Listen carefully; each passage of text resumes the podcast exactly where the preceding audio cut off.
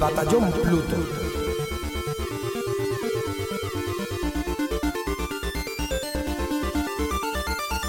Bienvenidos chicos y chicas a un nuevo programa del Batallón Pluto, el podcast independiente sobre videojuegos.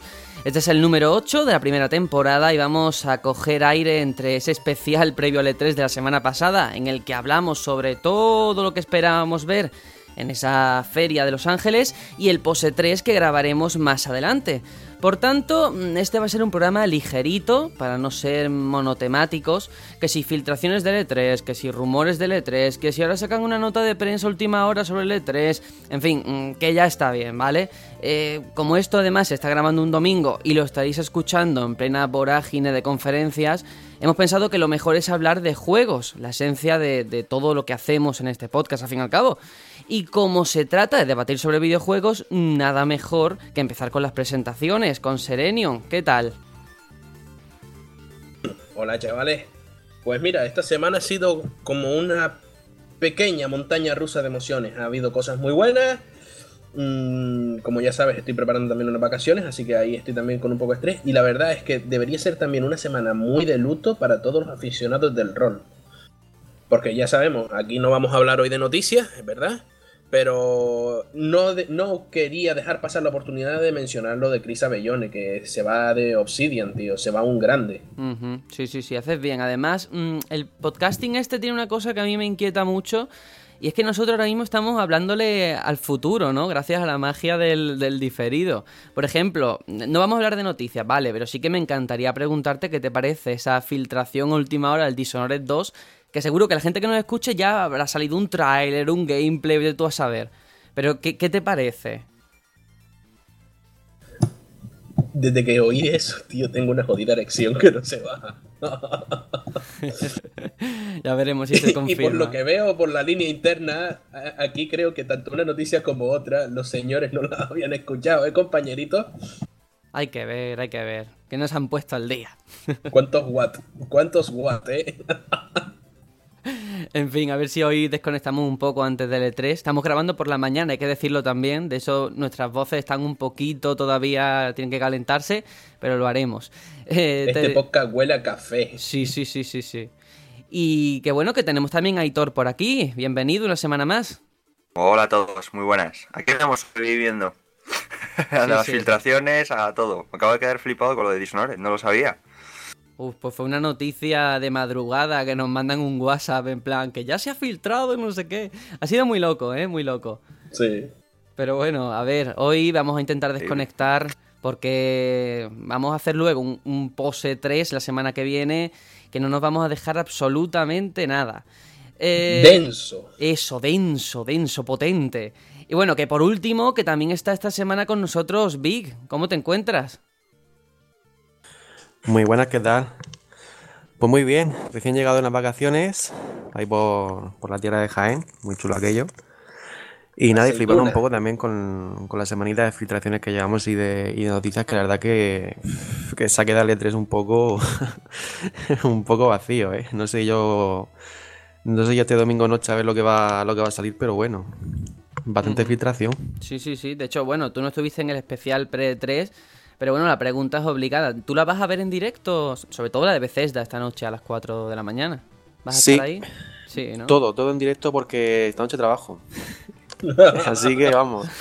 Voy a estar al tantísimo de los tweets, de, las noticias y de todo. Sí, sí, lo voy a sacar enterito. Selenium eh, obvia esa, esa frase. Qué follón, ¿verdad? Eh, esta noche el, el directo de Bethesda a la vez que el último capítulo de Juego de Tronos de la temporada. Esta noche va a ser todo el mundo viviendo del noctámbulo, ¿eh? Sí, sí, pero bueno. Bueno, yo prefiero ver el directo. Hombre, por supuesto, de todas formas me da mucho coraje porque tú ahora, Serenion, estás poniéndote bien puesto, pero es que tú mañana te largas de vacaciones. el martes me voy de vacaciones hasta el sábado. Me libro de todo. La verdad es que es reconfortante, aunque no lo creas, librarte por una vez de, del E3. Porque es que es una semana de puro estrés, ¿eh? Pero no, no te Pero da de- pena, de- de aunque sea un estrés. poquito. Nada, te tengo a ti de gitana negra para que veas todo y me vayas diciendo, ha salido esto, ha salido lo otro. Y yo mientras estaré comiendo y bebiendo como un animal y pasándolo en grande por las tierras palmeras y, y tú ahí dándolo todo. Eres como mi becaria esta semana. bueno, no digas eso que entonces andamos muy mal. Bueno, pues nada. que yo soy Sergio, no soy becario de nadie y esto es el Batallón Pluto, así que ahora sí que sí, vamos a empezar.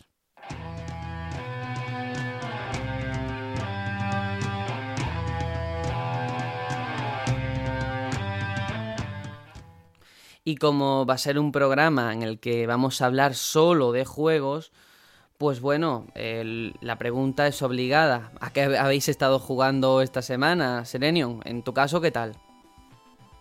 Pues esta semana he estado jugando a muchas cositas, más de las que voy a decir aquí, pero es que ha pasado una cosa que no hemos comentado. Estamos en plenas rebajas de Steam.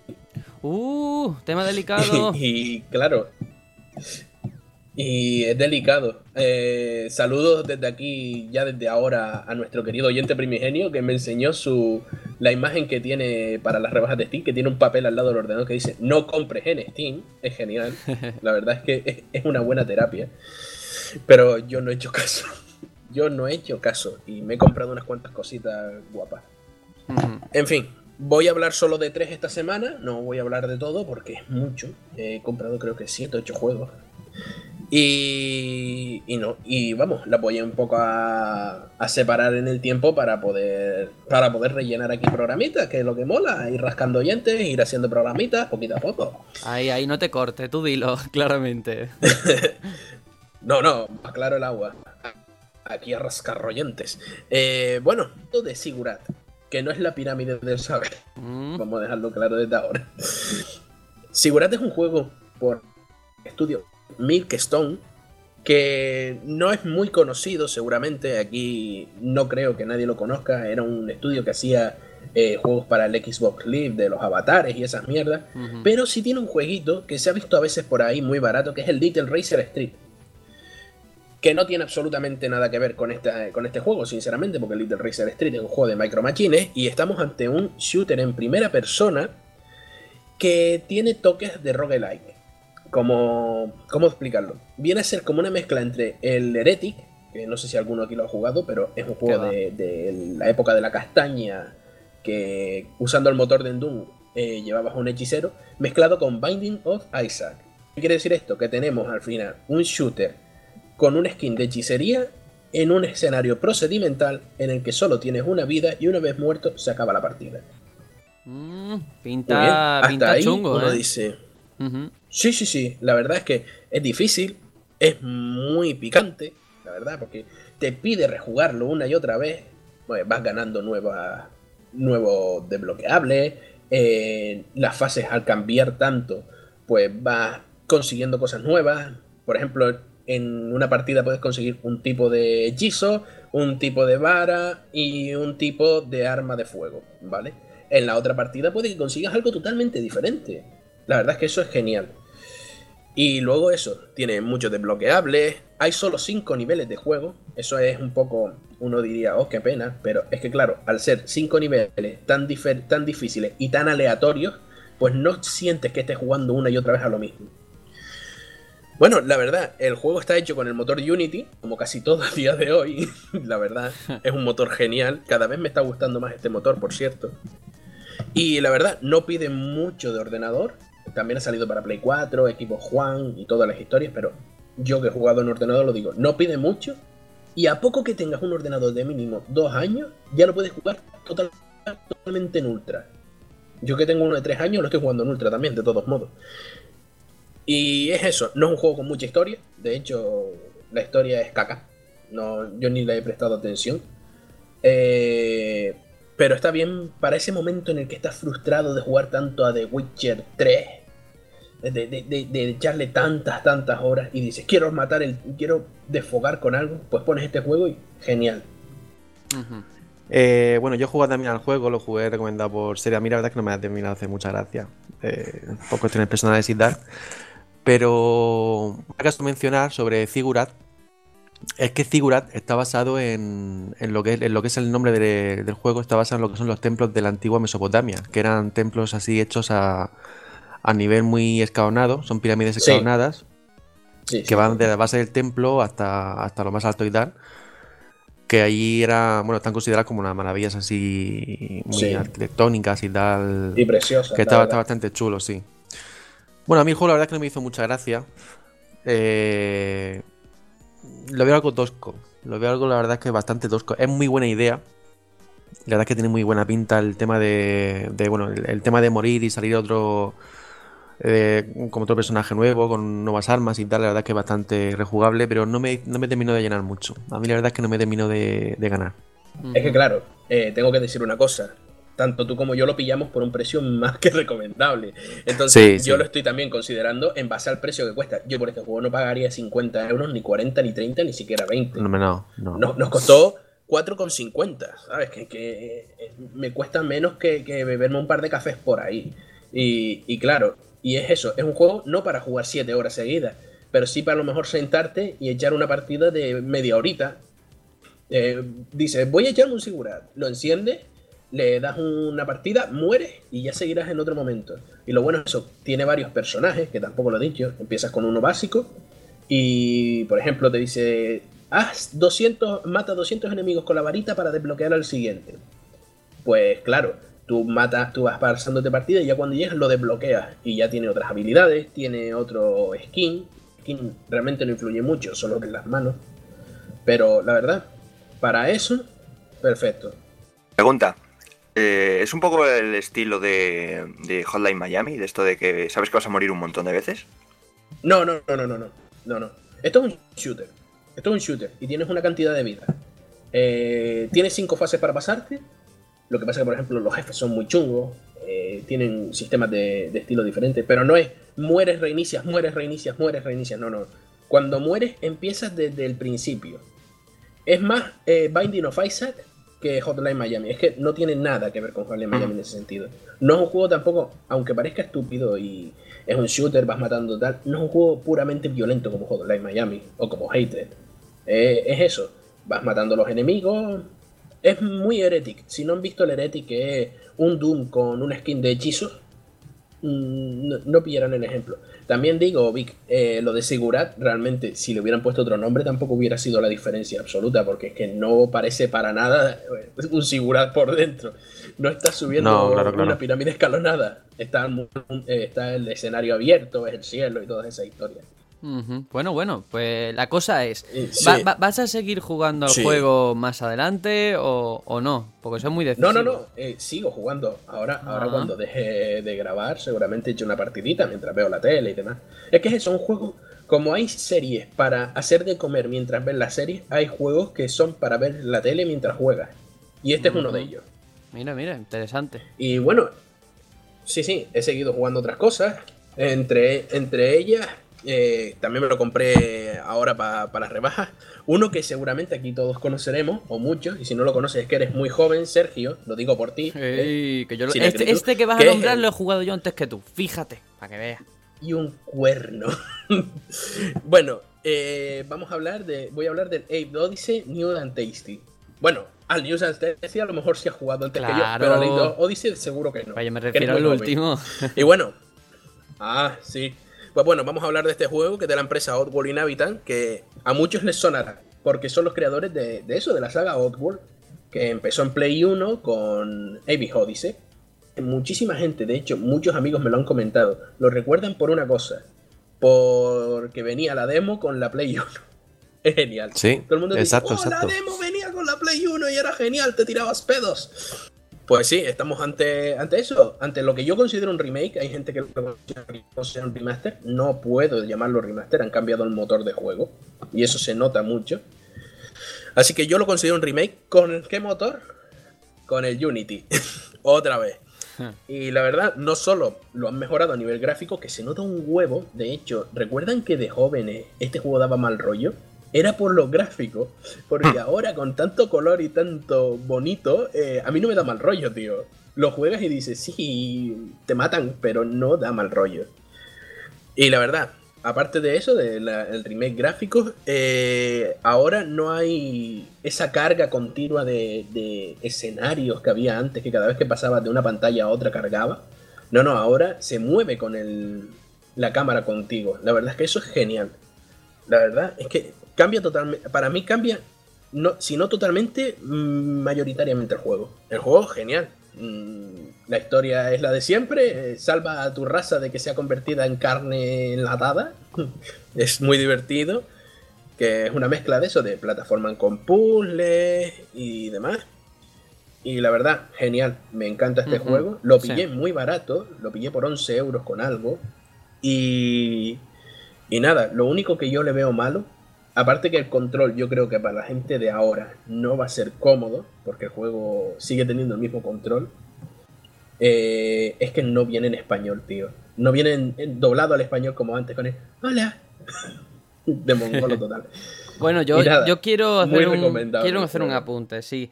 Eh, a ti te ha costado Apunta, poco, apunta. pero a mí me ha costado menos porque lo dieron en el Plus hace relativamente poco. Por eso a lo mejor mucha gente le puede sonar este New and Tasty Apes Odyssey. Eh, y bueno, a ver, eso de que no da mal rollo, sí da mal rollo, da mal rollo. El personaje que Joder, manejamos es más feo que todas las cosas, por favor. Eso es un hecho. Pero comparado con comparado como era en Play 1, que va, Bueno, no da pero nada sigue- de mal rollo. sigue En Play dando 1 mal era rollo. chungo. Ah, Es más, sigue dando mal Era rollo porque. oscuro. Vale, pero es, es cierto que sigue siendo oscuro el juego. La paleta de colores es un amarillo así, sucio, que está hecho adrede, pero precisamente para, para Sí, dar sí. esa sensación. Pero que creo que le han dado mucho más color del que tenía de todos modos. Si te fijas bien, hay que compararlo con el anterior. El color es mucho más claro. Eh, también es más nítido. También hacía falta para eso. Yo creo que pasa lo mismo que con Silent Hill en Play 1. Había tanta niebla, no porque aportara al juego, sino porque no podía cargar mucho más. Sí, sí. Es un must-have en cualquier persona que Sí, le gusten las plataformas en 2D. Muy divertido. Y además que no es fácil, tiene va- varios finales, la verdad es que es genial, el juego es genial. Y nada, y este sí que no lo pillé, el próximo no lo pillé en, en las rebajas, lo pillé un poquito antes, pero es que no puedo dejar de hablar de él más que sea un poco, a, mo- a modo de reseña, que es el Lego Worlds, que es este juego salido de, Lego Universe, el mundo en el que no se podían dibujar penes. Y, nada, hay que anotar que nos encontramos entre un juego en, en alfa, porque no solo está en alfa, y que solo lleva dos semanas des- eh, desde que salió en alfa. Y, y nada, no es un juego que sea malo. Yo, lo, yo creo que el juego va a ir, va a llegar mucho más lejos de lo que parece. Viene a ser una mezcla entre Minecraft y Proteus, que es un juego de mirar. sí, así lo digo, un juego de mirar. Y la verdad, para lo poco que lleva, yo he oído por ahí, no es que tiene bugs, no tiene tantos bugs para ser un alfa, está en español ya, utilizas el pad, la verdad es que está bastante avanzado en algunos aspectos, aunque en otros no. Es de la misma empresa, de Traveler Tales, y utiliza el mismo motor que los otros juegos de Lego, se nota. Yo creo que ese motor es propio de ellos. A día de hoy no puedo recomendar su compra porque está, es eso, está totalmente en alfa, le falta absolutamente todo contenido. Pero sí que recomiendo a los usuarios y a los oyentes estar atentos a cómo vaya evolucionando el juego. Ujú. ¿Tú, ¿Tú crees que es capaz en un futuro de ser tan popular o medianamente popular que el Minecraft? ¿En qué sentido? Porque si es en YouTube eh, como fue el Minecraft, no creo.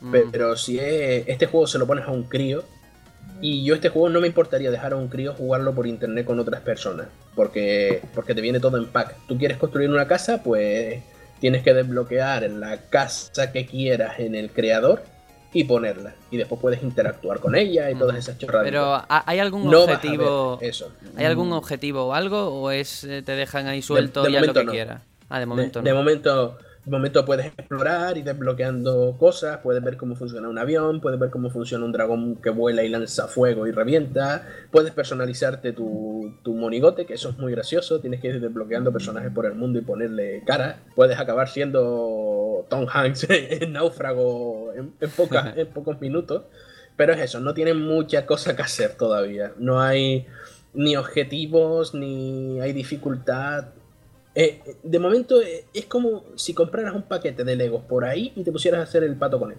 ¿Y cuánto de te ha no costado? tiene mucho más. ¿Cuánto vale? Y yo creo que hasta que no tenga... eh, ahora cuesta costaba 18 y yo lo conseguí por 13, creo. Mm, Pero vale. es eso, yo porque sé que el juego va a salir buen- bien, seguramente salga esta multiplataforma, porque este juego tiene toda la pinta de que lo veremos llegar a las consolas, a cualquier consola, y hay que, de- hay que echarle un ojo, hay que tenerlo muy, muy presente, aunque todavía no, no está ni mucho menos eh, terminado. Todavía está muy verde en el desarrollo. Pues mira, nos ha Lo hablado. podemos considerar como un early access, ¿no? Sí. Es un early access. Sí, sí. Eh, de hecho, es la alfa, todavía no está en beta. Este, esta temporada, creo que este veranito voy a hablar mucho de early access. Sí, también tiene ahí un asunto para debatir, ¿eh? Di- Bueno. Dinosaurico tengo por ahí. Sí. Pues nada, nos ha hablado bastante de, de- de cosas muy diferenciadas, muy chulas. Eh, vamos a pasar Sí, a, sí, sí, a sí. Hitor, a ver de qué juego nos vas a hablar. Bueno, pues yo no he tenido tanta diversidad esta semana. Me he propuesto un reto y he ido por él, he logrado. He estado toda la semana luchando en las tierras del Yermo en Fallout 3. Juego, vamos, Ujú. conocidísimo por todos, me imagino. Eh, ya lo intenté jugar hace tiempo, le tengo desde hace ya bastante y, y bueno, me quedé ahí atrapado en cierto momento y lo dejé. Pero ahora con el anuncio de Fallout 4, pues como que he dicho, venga, voy a darle otra oportunidad a ver si tengo que pasarme este juego. Es, la gente lo habla también es porque tiene que, tiene que valerlo. Y esta vez ya sí. Conseguí, conseguí deshacer el enredo, tirar para adelante y ¡buah! Increíble, me ha encantado, es un juegazo brutal. Y ahora estoy con los DLCs. O sea, eh, me ha gustado tanto que, que estoy ahora con, con las expansiones, vamos, a tiro. Bueno, pues Serenium te quiere Ah. decir algo. A ver. Sí, Velasco, ¿has jugado al New Vegas también? No, tengo pendiente en cuanto Pues, acabe, a ver si lo pillo. No es, no es que te lo recomiende, es que mm, se orina en Fallout 3. Así que más que recomendado, ¿eh? Pues yo he oído opiniones justamente de lo contrario, que, que se va un poco de lo que es Fallout y que va como a su rollo, es un, un spin-off más bien. Yo he jugado al- a, Fallout desde el Fallout 2 y te digo que Fallout New Vegas es más Fallout que Fallout 3. Pues me encantará más. O sea, el 3 ya me ha encantado. Sin me, duda, me ha, enca- sin me ha duda. encandilado. Y entonces, si el New Vegas me dice que es mejor, bueno, va a ser Es la mejor. fiesta. Una, es que la trama es. Bueno, el juego en sí es de Obsidian. Y, y ya se sabe que Obsidian es, con diferencia, eh, el mejor estudio de creador de juegos de rol occidentales que hay a día de hoy. Eh, vamos, mm, sopas con ondas ahí, sopas con ondas a la historia. La verdad es que eh, hay una cosa que tengo que decir, me sorprendió bastante y fue la duración de lo que es la trama principal. Porque cuando me la acabé dije, ¿ya? ¿Ya me lo he acabado?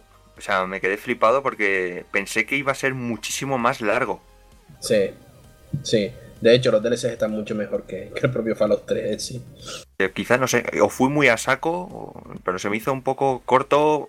En mm, a ver, corto, es, es largo, pero claro, dentro del género rol estamos acostumbrados a juegos de, yo qué sé, 40 horas a 80. La verdad es que eh, no sé cuánto en cuánto tiempo me lo acabé, pero se me hizo, o sea, me, quedé sorprendidísimo cuando, cuando ya vi los créditos. Y nada, de DLCs pues he estado jugando a dos. Me, me he pasado dos de momento. Operación Anchorage. Genial.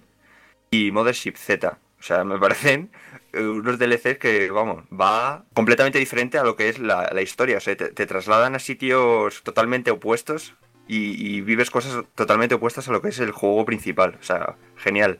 Desconectas por un momento de lo que es el yermo y, y mola, mola un montón. Un par de cosillas. Eh, referente a Fallout 3, bueno, yo la verdad es que tengo bastante cariño a este juego, porque fue así de los primeros que jugué cuando salió Xbox 360, PlayStation 3 y tal. Eh, yo empecé a jugar primero en Xbox y después me lo pasé, lo terminé de pasármelo en PC. Y la verdad que es un juego que a mí me- lo, que, lo que sobre todo me encantó fue el comienzo que tiene. El comienzo que tiene, la introducción que tiene el juego, que es así a modo, a modo tutorial, me gustó muchísimo. Fue muy original. Me, me encantó. Porque empiezas, empiezas naciendo, eh, te dan a elegir los rasgos y tal, y luego estás ahí en tu, en tu, en tu cunita, salís de ahí, eh, te coges un librito de infantil y te dice cómo tienes que hacer las cosas, tal, luego vas creciendo y sale tu cumpleaños. Me gustó muchísimo. Eh, Fallout 3, yo New Vegas la verdad es que no lo llegué a jugar, sí que es verdad que me ha dicho mucha gente que, que está mejor, pero es que yo en New Vegas la verdad es que lo, lo, lo consideré siempre como una especie de DLC a lo grande, porque no fue ni Fallout 4 ni fue tampoco eh, un cambio a, a, Fallout 3. De hecho, creo que el motor gráfico creo que es el mismo, ¿no? es el mismo. No sé. El viene, mismo, a ser, ¿no? viene a ser como, como Assassin's Creed Hermandad a Assassin's Creed 2. Sí. Sí, sí, pues la verdad es que New Vegas no lo jugué y a mí Fallout 3 me encantó, me encantó la historia, me encantó lo, sobre todo la, lo, que también me gustó muchísimo fue el eso, la libertad que te daba el decir, eh, sales del, del, refugio y ahí tienes al yermo, de donde te dé la gana. Yo lo primero que hice fue irme a un, a un edificio, creo que era un colegio, no sé qué, estaba lleno de bandidos, me dieron por saco por todos lados. O sea, huyendo de todos sitios, luego te encuentras a una vieja, la vieja más colgada que no sé qué, que tiene problemas con no sé quién, luego te vas a, al, al, primer, bueno, la primera aldea que te encuentres, al primer, a la primera ciudad así, que hay una bomba allí, que, todo el mundo orando a la bomba. Mega La verdad, es que, me sorprende que no, que no hayan jugado ninguno gustándoles tanto el 3, tío. Es que... Porque luego ya salieron otros juegos, salieron Assassin's Creed, luego salió, no sé, salió luego Bioshock, que Bioshock también fue uno de los grandes que me, que me gustó muchísimo de la pasada generación. Y en New Vegas es que lo veía siempre como eso, como un, DLC. Lo veía, no lo veía como un farol, un farol nuevo, lo veía como, no sé, pues como ya un mapa tienen deberes, Ya tienen deberes, porque... No, no, lo voy a jugar, lo voy a jugar porque quiero... Antes de que salga Fallout 4... Y los DLC son impresionantes. Es que eh, Obsidian, yo creo, yo creo que es posiblemente uno de sus mejores trabajos en cuanto a nivel de guion. Bueno, ¿Lo jugó, Sergio? Eh, ahí quería yo llegar. Yo quería hacer una pregunta a Hitor, volviendo a Fallout 3 y no al New Vegas, que eso da para otro programa. Y es que, a ver, yo lo he empezado muchas veces, pero mm, siempre lo he ido dejando porque me parece que es un juego muy grande, que a lo mejor luego no es tan grande, o sí, no lo sé. Entonces, bueno, pues preguntarle a Hitor si esa mm, iniciación al juego le ha resultado fácil o no. Lo que estás comentando me, me pasó exactamente lo mismo. O sea, yo la primera vez que jugué hice todo lo que viene siendo el tutorial, que es vida en el refugio que comentaba Vic. Sí, sí. Luego ya sales al yermo y yo lo primero que hice fue ir a esa aldea que comentaban de la bomba. y, ahí me quedé, porque dije, ¡buf! ¡Qué pedazo mundo! Claro, yo igual. ¿A, dónde voy? por, otra, por, otra parte, no es, no, es, culpa de Fallout. Es que yo tengo una mentalidad de decir, joder, me pasa con todos los juegos, Skyrim, eh, Fallout, eh, o sea, veo ese pedazo de mundo y digo, ¿a dónde voy? Es que, eh, decir, estoy yo creo demasiado acostumbrado a los juegos lineales y en cuanto me dicen, puedes hacer lo que te dé la gana, como que, eh, mm, no sé, me frustro y digo, vale, eh, ¿por dónde empiezo? Y mm, no sé, no sé, no sé por dónde arrancar.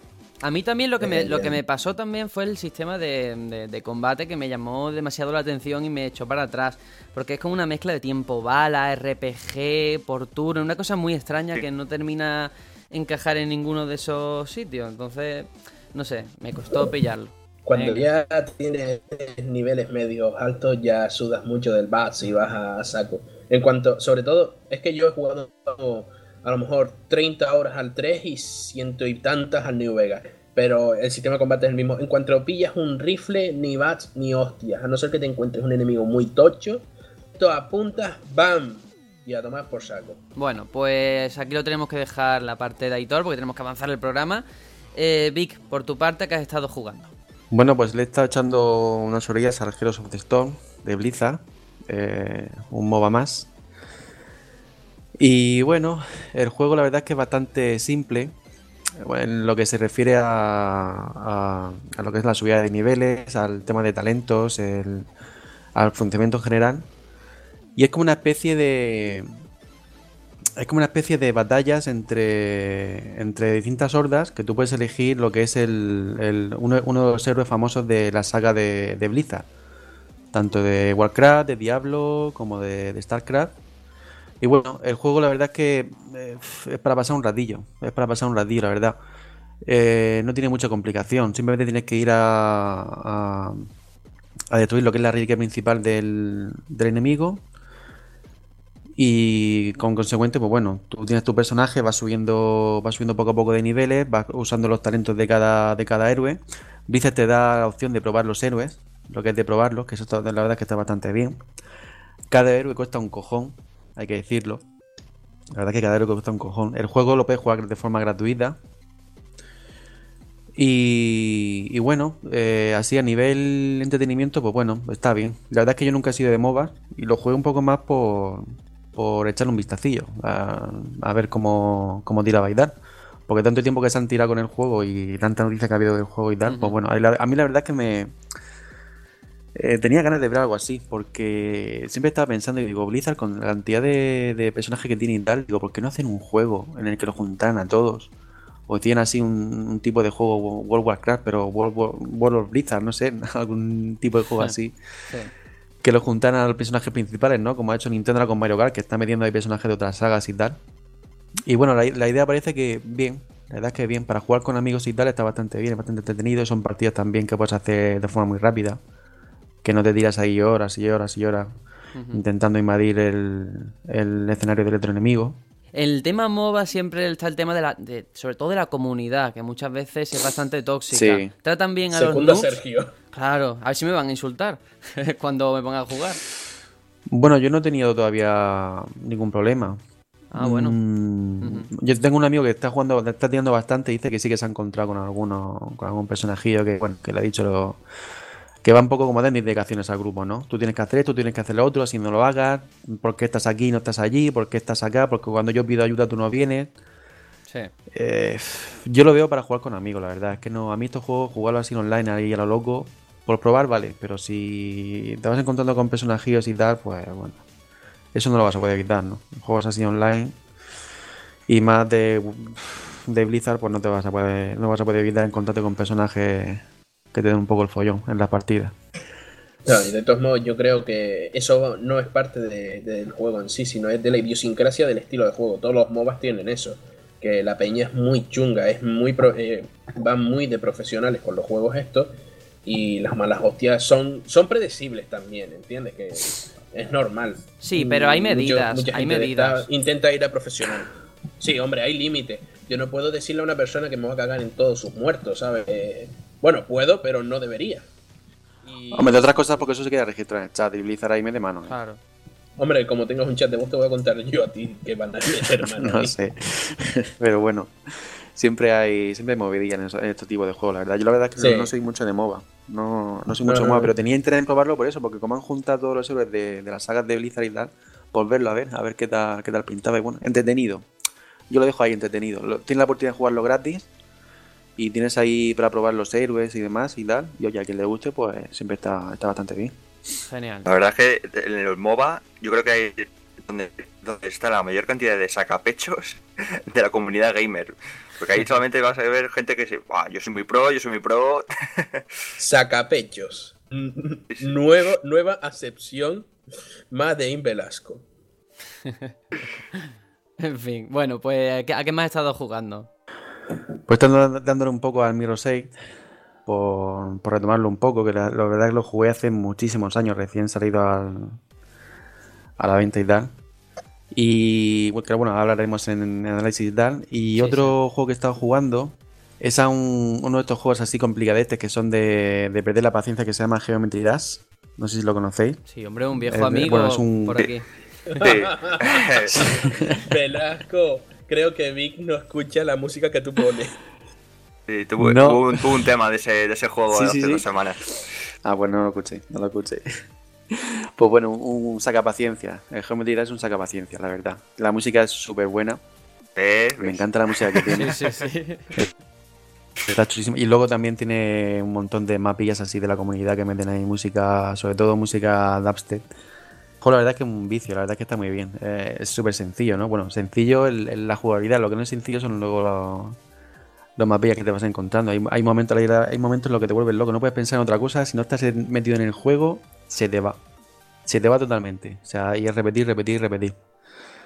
Y ya por último, lo, último que jugué fue a Zigurat. Recomendación por Serenion, que bueno, jugué lo que jugué. 20 minutillos y dije, hasta aquí. Hay que ver. Fuera. hice, hice lo que es la devolución, la devolución de Steam. Que la verdad es que no me pusieron ninguna pega. Ninguna pega me pusieron el dar los motivos y tal, y dije, bueno, me lo recomendó un amigo, no, que sin criterio, tal, no sé qué. Tú muerto. uy, sin vergüenza. y quiero, quiero pillar otro. Y nada, eso es lo que he estado, lo que he estado jugando, ¿verdad? Esta semanilla. No he dado mucho más. Muy bien, muy bien. Me gusta que digas esto aquí en directo, que vea la gente que Serenion no tiene tan buen criterio, ¿eh? Como aparenta. en fin. Y nada. Anda ya, anda ya. Sí, eso es así, eso es así. Eh, en fin, voy a acabar yo con esta sección. voy a hablar de dos juegos. El primero de ellos es Escape de Dylan, eh, que por cierto el nombre le viene de lujo, eh, porque vamos, escapa de él, ya que el juego es bastante mm, irregular. No sé si vosotros habéis jugado a The Dylan o bueno, qué os pareció, no sé. ¿Habéis jugado alguno? 20 minutos. Yo jugué, lo jugué pero no me gustó nada, el de Island no me gustó. Bueno. Lo regalaron en un bundle y, lo probé y... pues si no, justo el de Dylan este va a gustar menos porque solo conserva el nombre y la ambientación zombie. El caso es que todo lo bueno que tenía el de Dylan se lo cargan, porque este es un juego que no tiene nada que ver, ¿eh? en tercera persona, en el que vamos descubriendo lo que pasa con un brote zombie eh, bastante gordo. Y es pues un spin-off que ha hecho un equipo pequeñito que se llama Fat Shark, sí, un tiburón gordo.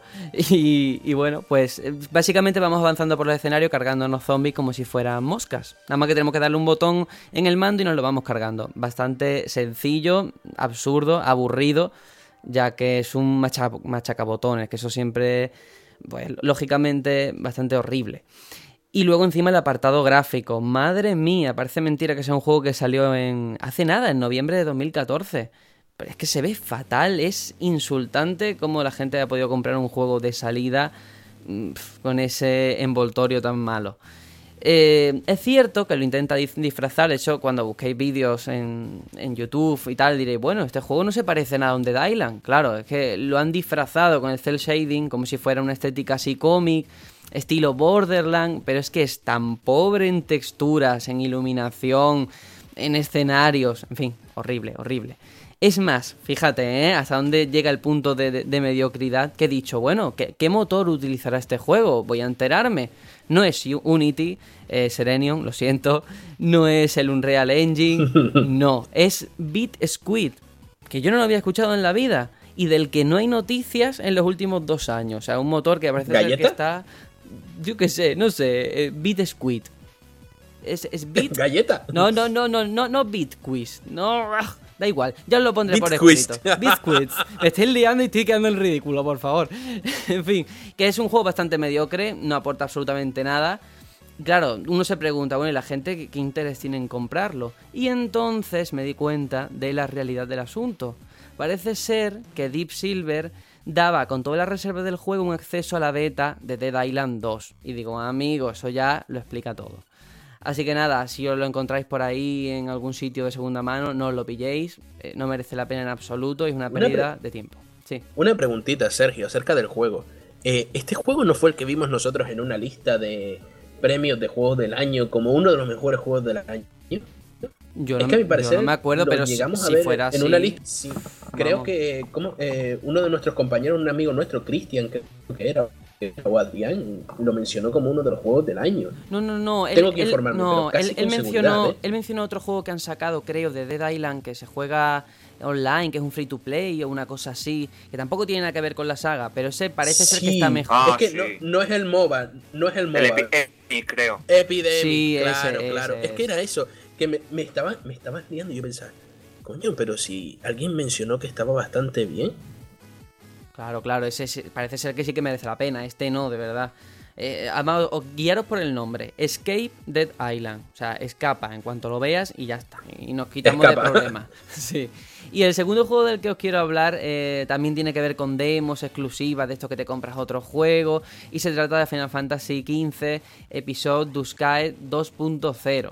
Pero ¿por qué 2.0? Que suena así como muy, muy chulo, muy guay. Pues bueno, porque se trata de... ¿Porque primero era mierda? No era mierda, pero estaba ahí, ahí, en el tema técnico. Entonces el equipo de desarrollo puso una encuesta a la gente, a los fans, venga, ¿qué queréis que mejoremos? No sé qué. Y ahora ya el resultado de todo, de todo eso que han cogido es este episodio de Sky 2.0. Mm, dices tú que era mierda el primero, ¿no? Que podía ser mierda. La, la, mierda realmente era que tenía una tasa de frames por segundo limitada, o sea, problemas de textura. No tenía anti-aliasing, o sea, que se veía bastante mal, con cortes, las animaciones horribles. En fin, que se notaba que era una cosa que habían hecho para salir del paso. Y ahora sí que han mejorado todo eso. Y es más, yo me aventuro a que si quisieran podrían vender esta demo aparte como Metal Gear Ground Zeroes y la gente lo compraría, ¿eh? Porque ahora sí que merece la pena. Mm, para el que no sepa de qué va la demo, bueno, básicamente eh, Final Fantasy ya da el paso definitivo al mundo abierto, a los combates en tiempo real y sobre todo a la forma de hacer las misiones. En la demo mm, controlamos a Noctis, que es el protagonista, con, con su grupo de amigos. Y pues bueno, en un viaje que están haciendo se les para el coche. Y claro, tienen que repararlo porque si no, no pueden seguir. Hacemos un poquito de mercenario, vemos un cartel en el que si matamos a un végimo que está por ahí rondando la zona, nos dan el dinero exacto para poder seguir. Y básicamente es eso, el tema del mundo abierto eh, parece una tontería, pero le sienta como un guante a la saga. Es llevar el mapa mundi de los Final Fantasy clásicos, pero ahora sí que en condiciones donde poder moverte. Ves la fauna, hay misiones secundarias, algunas sencillitas por ahí. Y está bastante chulo, ¿eh? Incluso la misión no es tú vas, matas al bicho y vuelves, no, sino que primero ves unas huellas en la tierra, muy parque jurásico, tienes que seguir a ver dónde está su, su morada, ir en sigilo, está bastante chulo, así que yo lo recomiendo quien se compre. Miedo, ¿Por qué? ¿Por qué te da miedo? Me da miedo actualmente todos estos juegos de corte de mundo abierto. Porque como, como todo el mundo sabe, estoy jugando al Witcher 3 y ha puesto un listón demasiado alto y creo que todo lo que se venga a intentar enfrentar a, a un juego de rol de mundo abierto a día de hoy el nivel es impresionantemente alto, tío. Mm, hombre, si, si me lo comparas. una auténtica joya. No, no, no, no, a ver, es que si Yo no compararía The Witcher 3 con Final Fantasy. Es imposible, es imposible. vamos a ver, eh, no, no, comparo, no comparo Final Fantasy con Witcher en sí. Comparo un juego de rol de mundo abierto a día de hoy, da igual lo que salga, siempre que sea rol de mundo abierto, va a tener comparaciones. Igual que si ahora sale el, sucesor de Skyrim o Fallout 4. Eh, ¿Con qué lo vamos a comparar? Lo vamos a comparar con los juegos del mismo género que hay actualmente en el mercado. Y la verdad es que esta generación, al igual que cada vez están saliendo mejores cosas en ese sentido, cada vez me da más miedo porque alguno tendrá que darse un batacazo. Pero yo creo que esto era lo adecuado. Muchísima gente, yo incluido, nos quejamos de que Final Fantasy XIII era un pasillo. Ahora no te dan un pasillo. Yo, y yo también. Hombre, claro. A ver, que no es de Witcher 3. O sea, está desierta la zona, nada más que hay enemigos de vez en cuando, pero no es como de Witcher 3, que es un mundo vivo, ¿sabes? Es verdad que es una demo, ya veremos a ver qué pasa. Los chocobos, por ejemplo, siguen ahí. Hay hogueras para descansar cuando se hace de noche. Porque bueno, pasa un poco como, con, como en Ocarina of Time, que cuando se va el sol es mejor no salir fuera porque hay muchos enemigos por ahí. mm, hay buen material, yo creo que se puede hacer algo interesante, pero yo no lo compararía con un juego de rol de corte occidental, ¿eh? yo lo compararía con sus semejantes que se hacen allí en Japón. Y nada, yo tengo muchas ganas de verlo, a ver qué presentan. En el E3 ya han dicho que no van a estar, que la promoción del juego va a empezar oficialmente en la Gamescom. Así que nada, habrá que esperar a ver si sale o no sale. Y nada, pues esos son los dos juegos que yo iba a hablar. Y ahora sí que vamos a pasar ya a... Antes de nada, eso sí, es verdad que esto va a ser un programa distinto a, a lo habitual pero eh, no, quiero dejar pasar la ocasión de que también he elegido un temita para, para pasar de una transición a otra y a ver qué os parece. Eh, seguramente muchos ya los conoceréis de, del Ground Zeroes, que salió hace poco, del que Aitor también ha hablado en algún a que estamos jugando, y a ver qué os parece a los demás.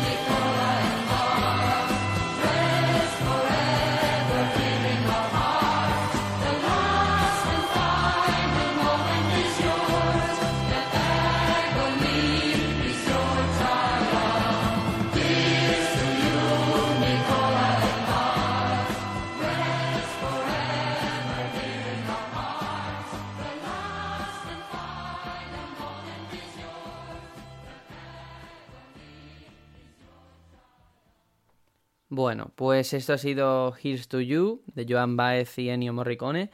Y ahora sí que es el momento adecuado para analizar un juego muy interesante como es Mirror Edge, que por cierto vamos a ver con toda probabilidad en la conferencia de Electronic Arts en forma de secuela. Así que ya veremos qué tal. Eh, ¿Qué podemos decir de Mirror Edge para entrar en situación? Es un juego que salió a finales de 2008, eh, de acción en primera persona, y que bueno, se enseñó por primera vez en julio de 2007 y está realizado con el motor Unreal Engine 3, del que luego también hablaremos porque fue una seña de identidad en aquel momento, muy interesante. Y básicamente el juego eh, es una distopía extraña en la que hay como un régimen dictatorial en la que todo está controlado, toda la comunicación, todo lo que ocurre en el mundo. Y en todo eso hay una red de, corredores, entre ellos nuestro personaje principal que manejamos, que se llama Faith. Y nosotros nos encargamos un poco de, eludir toda esa vigilancia, pues organizando eh, una resistencia. Eh, para empezar, ¿de aquí cuánto habéis jugado a Mirror Edge? Yo lo he empezado eh, como 3-4 veces y nunca lo he terminado. Mm, bueno, ¿y por qué? ¿Por qué? ¿Por qué? Eso me interesa saberlo. Es culpa mía, vamos a dejarlo así. Es culpa mía porque eh, sé que el juego no es malo, sé que el juego tiene un montón de bondades, pero no puedo con él, no puedo. Eh, yo creo que lo principal y lo que más llama la atención de este juego, aquel que se acerca por primera vez a, a Mirror Edge, es la jugabilidad, porque es llevar el parkour a la pantalla. Es un plataformas vitaminado, ¿no? Es un Mario que se ha puesto hasta arriba de setas y ha dado el salto a la realidad. Eso es muy llamativo, ¿verdad? O sea, cómo innova en la, en la jugabilidad en aquel momento en un mundo en el que, yo qué sé, todo el catálogo que había entonces de plataformas era bastante lineal, o era el 2D típico, o un 3D... Mm, ah, ahí, ahí. ¿Qué pensáis? Baches y cachivaches. a ver, a mí, a mí el juego la verdad es que me, encantó cuando lo jugué y, y, yo flipé bastante con el anuncio que mostraron. El primer vídeo que mostraron fue, fue chulísimo. De hecho, me gustó mucho porque mostraban algo distinto a lo que eran los juegos así tipo shooter. Y, bueno, eh, Mirror 6, mm, a mí lo que más me llama la atención es la, esa distopía del juego, es el, mundo en el que se, envuelve la, protagonista que está eh, viviendo como una especie de ciudad gran hermano, que está todo controlado por cámaras, que está todas las comunicaciones también controladas, que todo lo controlan y bueno, estos runners lo que hacen es... Mm, pasar información a, clientes donde, donde, bueno, de otra forma no, no podrían hacerlo, ¿no? Y a mí la verdad es que el juego me gustó mucho. Me gustó mucho lo que es la jugabilidad.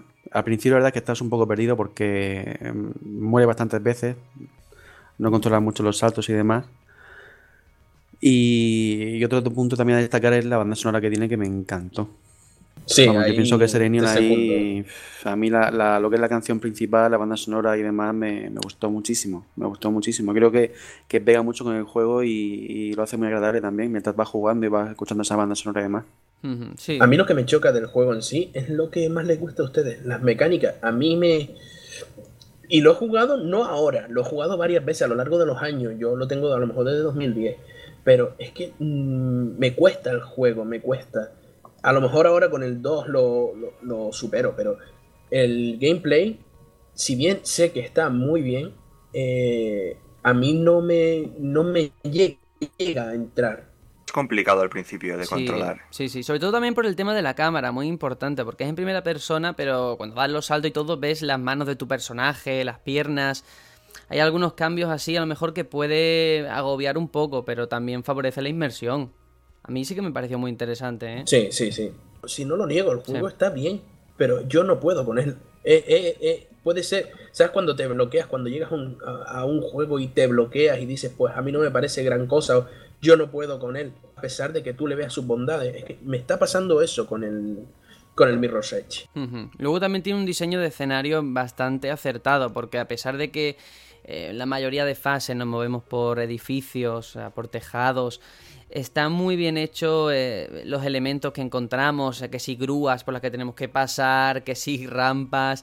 Está todo muy, muy, muy bien y es bastante frenético. A mí, ya digo, me gustó bastante ese aspecto. A mí lo que más me moló del juego creo que fueron las persecuciones. Los momentos de tensión en los que tienes que ir a toda leche y, y decir, decidir en un segundo por dónde, por dónde salir por patas. Sí, porque a ver, eh, este juego básicamente va de correr. Eh, tiene un sistema de combate muy torpe, pero es cierto que es que no lo necesita. Yo hubiera prescindido totalmente de ello, no sé si estaréis de acuerdo. Porque eh, la, gracia es correr al fin y al cabo, no enfrentarte a los enemigos. sin duda. También una cosa que está muy chula es, es, como el escenario en sí te va ayudando, ¿sabes? Con el tema de la paleta de rojo, azul, verde dependiendo del camino que te esté ofreciendo y demás. Eh, eso la verdad es que a mí me, pareció un buen acierto. Lo que a mí me marea eso también. Al ser todo tan blanco nuclear, no, no, les, no les pasa a ustedes. Es tan, tan, tan blanco que, llega un momento en el que el juego te marea. Hmm, tiene una paleta de colores, precisamente eso, que predomina el blanco, pero se ve todo como tan futurista. Hmm, el diseño artístico me parece ejemplar y lo de marcar los lugares por los que tienes que escalar o cruzar en rojo, me parece muy bien porque si no yo me hubiera perdido honestamente entre tanto entre tantas florituras. Quiero decir que los que vengan de Assassin's Creed aquí no se puede escalar cualquier cosa ni puedes hacer parkour donde te dé la gana. Esto no es libre, es, un juego de punto a punto. Y no sé si estaréis de acuerdo conmigo en que a pesar de usar un, eh, una versión del Unreal Engine, la 3, yo creo que ha envejecido muy bien, ¿eh? Muy, muy bien. Sí, no, no. Se ve genial, ¿eh? El juego se sigue viendo genial. Eh, de hecho, lo tiene difícil el próximo que salga para superarlo. Si se le superará, vamos a ver. Sí. Eh, meterán más mejoras gráficas y demás. Pero el efecto sorpresa mm, lo tiene muy, muy, muy complicado. Sí, porque el juego la verdad es que la prestación que levantó fue esa, fue, que no fue un shooter más. Yo supongo que en la segunda entrega pues tocarán un poco más el sistema de combate porque el sistema de combate de Mirror's Edge es simple. No tiene, no tiene mucho ritmo y, hay veces que llegas al enemigo y te está pegando unos disparos que te deja que te deja tonto perdido. Los combates no son muy no son muy detallados, son muy bruscos de hecho. Yo pienso que son un poquito bruscos y poco precisos. Yo creo que lo que podría hacer que triunfara en cuanto a sistema de combate es que lo quiten en total y lo que hagan es meter otros runners que te puedan capturar o cualquier historia, pero que quiten a esos patos que te paran el... Es que te corta la carrera por lo menos a mí me daba esa sensación, te paraban, te paraban en seco, eh, perdía el ritmo el juego. Bueno, aquí también hay otros runners eh, que te encuentras en la aventura, que tienes que seguirles y que tienen sus puntos también muy interesantes. Yo lo que sí veo es que de cara a esta segunda parte, sé que es soñar porque no lo van a decir, pero mm, es un juego que yo creo que el Oculus Rift o el Project Morpheus le oh. sentaría genial. Me marearía, pero estaría Sería alucinante. Hasta ese se tiene que rendir a eso. Sí, no, y sabes lo que sí que le sentaría muy bien. Y parece una chorrada porque siempre criticamos que los hayan y demás. Un online, un online o un multijugador de llegar a la meta, esta clase de juego, eh, lo agradecerían. Tener varios caminos y el primero que llegue gana, eh, eh, es que le pega de cabeza. Pero eso lo tendrá, porque en esa primera parte ya había un modo contrarreloj o algo así, que era precisamente eso, pero offline. O sea que yo creo que sí que estará. Vamos, lo espero. Espero que sí. Otro punto a destacar, eh, cuando te cuentan las historias, esos esos animaciones están geniales. Ahí va yo a llegar, sí. El tema de las transiciones tipo cómic, porque eh, ahora mismo el juego está en oferta en Steam. Bueno, no sé si seguirá esa oferta. Suele salir muy barato todas las rebajas. Sí, sí, estaba a 2, 3 euros, lo recomendé un amigo. Pero claro, él ve el tráiler que sacaron, uno de los trailers, y ve tipo cómic y dice, ¿esto qué es? Pero bueno, que eso son transiciones que hay entre la fase del juego y, la historia que te están contando, que eso sí que es tipo cómic, pero el resto no. Y está muy, muy interesante. Yo me encantaría que siguieran conservando, conservando eso, ¿eh? porque es también parte de la seña de identidad. Sí, a mí me gustó mucho. Tipo así también, muy, como muy manga también, así. Está, está, bastante guay. Y bueno, no sé si queréis comentar algo más así en general. A mí, en cuanto a la duración, me pareció corto, bastante corto. En una tarde me lo terminé. Y eso sí que lo podrían mejorar de cara a una segunda entrega. Pero bueno, es normal, es normal que sean cortos. Eh, date cuenta que, viene dentro de lo que es el juego. O sea, y es verdad que, a ver, le pueden meter más niveles, pero también a lo mejor sería alargar el chicle de la historia un poco. Quizá que metieran alguna misión, yo que sé, secundaria, extra después del final o cualquier cosa. Que no tuviera así argumento, pero no sé, a ver qué, a ver qué quieren hacer. O, desbloqueables también, porque un Mario también te lo puedes pasar rápido, aunque la comparación no tenga lugar, pero aquí Sí. no, aquí te la No, acabas y ya está, ¿sabes? Re- rejugabilidad debería tener un poquitín más. Eso, desbloqueables, hardworks y demás. Y en cuanto al sonido, a la banda sonora, sí que le hemos comentado también de pasada de que nos encanta. De hecho, hay que decir como dato que Vic, creo que fue, el que seleccionó para el- poner el tema de cada semana una vez, el del Still Alive. Sí, sí, recomiendo lo que la, la- la canción principal, lo que es la banda sonora del juego.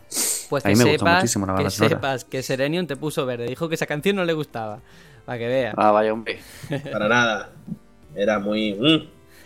Pero bueno, yo creo que en general criterio. eh, lo recomendáis, no lo recomendáis, porque nos está quedando un programa bastante largo para ser ligero, ¿eh? Así que vamos a tener que ir cerrando, aunque haya sido muy cortito. Yo, a pesar de que no me gusta, sé que soy, eh, soy más que consciente de que es un buen juego y de que por el precio que piden por él, eh, está más que recomendado. Ya te cuesta lo mismo más o menos una entrada de cine y esto te da para, para la tarde entera. El cine te da para una hora y media, dos horas. O sea que sí, lo recomiendo. Pues nada, ahora sí que ya nos tenemos que ir despidiendo. Eh, prometimos un programa más light de lo normal, creo que lo hemos cumplido. Y hay que decir que el próximo programa va a ser un especial Pose 3, que seguro que os va a gustar, con muchas sorpresas que aún no os podemos adelantar. Y nada, que hasta entonces disfrutéis de la feria más importante del sector, como también haremos muchos de nosotros. Y ya sabéis, cualquier sugerencia o comentario nos la podéis hacer llegar a través de iVoox, en elbatallonpluto.com, en la página de Facebook o en nuestro perfil de Twitter, arroba el batallón Pluto.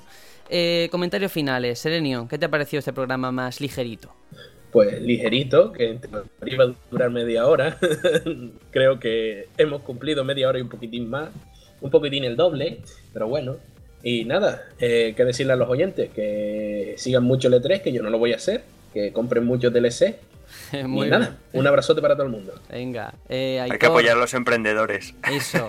Aitor, que nos despedimos también de ti. A Eh, las pymes. supongo que estarás pendiente de ese direct de esta tarde del Smash. ¿O qué? Sí, aunque bueno, eh, más o menos hay ya mucha filtración, así que a ver si se hace realidad o no. Exactamente, al tío del kimono.